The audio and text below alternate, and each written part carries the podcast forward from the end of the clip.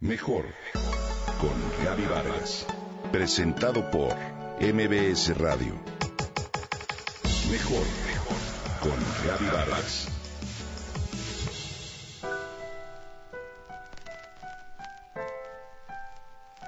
A pesar de haber tenido una vida llena de tragedias, es una de las poetas más importantes de Latinoamérica. Su brillante inteligencia y sensibilidad le ayudaban a construir poemas en los que era capaz de expresar sus más grandes temores. Te hablo de Alejandra Pizarnik. Ella nació en Buenos Aires el 29 de abril de 1936. Fue hija de migrantes judíos de origen ruso y eslovaco. Vivió en Avellaneda, sostenida gracias al negocio de joyería al que se dedicaba su familia. Su niñez fue complicada y difícil gracias a su español con marcado acento europeo, al acné y a su tendencia a subir de peso, aspectos que bajaron su autoestima y, de acuerdo con sus biógrafos, este hecho la impulsó a la ingestión de anfetaminas por las que desarrolló una fuerte adicción. A escasos años de edad, perdió a su madre en el holocausto, lo cual ciertamente marcó su vida. En 1954 terminó sus estudios de secundaria. Estudió filosofía y letras, pero solo por tres años. Luego tomó algunos cursos de literatura, periodismo y filosofía. Uno de sus profesores le animó a seguir su vocación literaria. Tomó también clases de pintura con Juan Battle Planas y sus libros poéticos plegados de una sensibilidad exquisita abundaron en temas como la soledad, la infancia y el dolor, pero sobre todo, la muerte. Con asma y tartamudez, así como un definitivo trastorno por el contacto cercano con la muerte desde su infancia, su padre decidió pagar algunos de los honorarios del psicoanalista que intentó poner orden en los sentimientos de Pizarnik.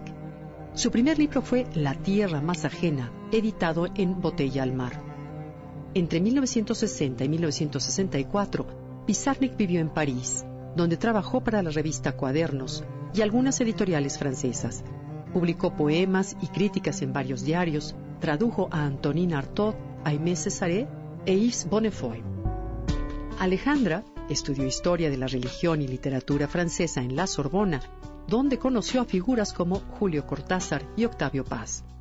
Luego de su retorno a Buenos Aires, Pizarnik publicó tres de sus principales volúmenes, Los trabajos y las noches, Extracción de la piedra de locura y El infierno musical así como su trabajo en prosa, La Condesa Sangrienta.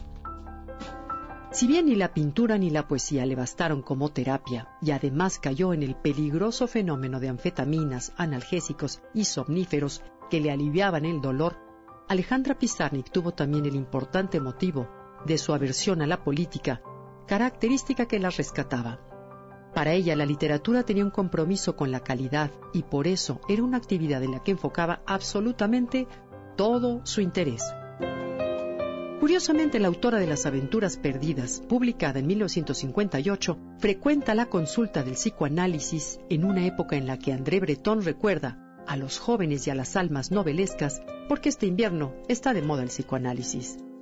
En 1969 recibió una beca Guggenheim y en 1971 una Fulbright. El 25 de septiembre, Alejandra Pizarnik, a los 36 años, se quitó la vida con la ingestión de pastillas de un barbitúrico durante un fin de semana en el que salió del hospital psiquiátrico, donde estaba internada por su depresión y sus dos intentos previos de suicidio. La muerte es la mayor disonancia, o quizá la armonía radical del silencio, solía expresar Pizarnik, a quien hoy recordamos.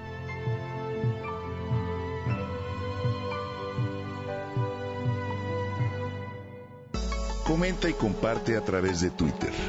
Gaby-Vargas. Mejor con Gaby Vargas. Presentado por MBS Radio.